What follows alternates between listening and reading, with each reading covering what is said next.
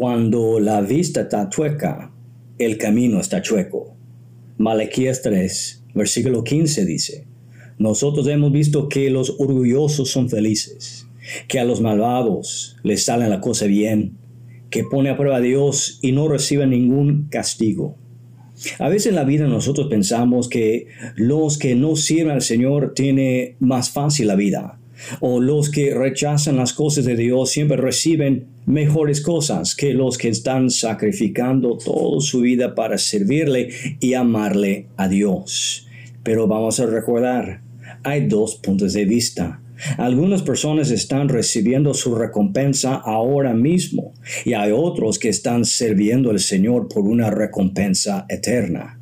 Cuando tu vista está en el tiempo correcto, tu recompensa estará en el tiempo correcto también.